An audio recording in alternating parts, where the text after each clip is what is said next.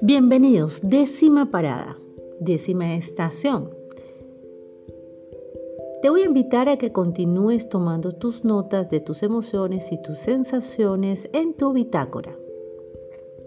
Te voy a hablar de lo que es el recto, que es la parte final de desembocadura de todo lo que es el tracto gastrointestinal.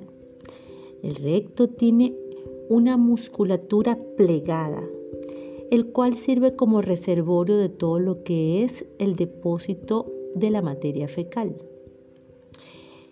La fisiología de lo que es la musculatura rectal es que esta musculatura se va a distender dependiendo del volumen y de la continencia de lo que viene el bolo fecal.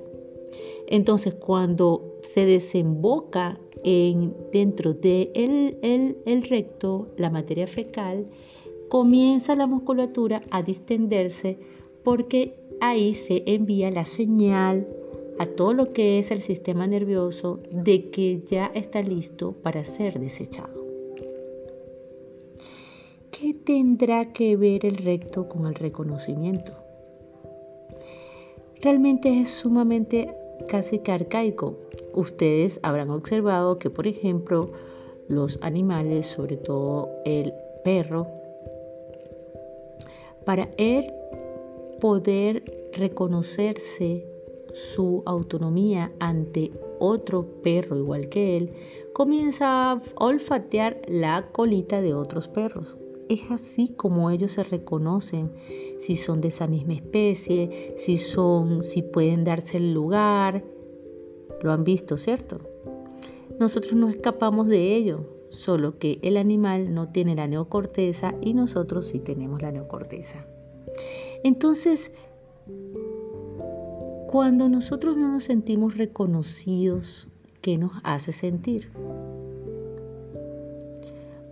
Donde entonces yo siento las sensaciones en mi cuerpo cuando no tengo o obtengo el reconocimiento del otro. O yo misma ni siquiera me reconozco como un ser con identidad. Como siempre mi invitación es a que tomes una respiración profunda y todas esas sensaciones del cuerpo las puedas compartir con nosotros dentro del chat o las escribas dentro de tu bitácora. Feliz viaje.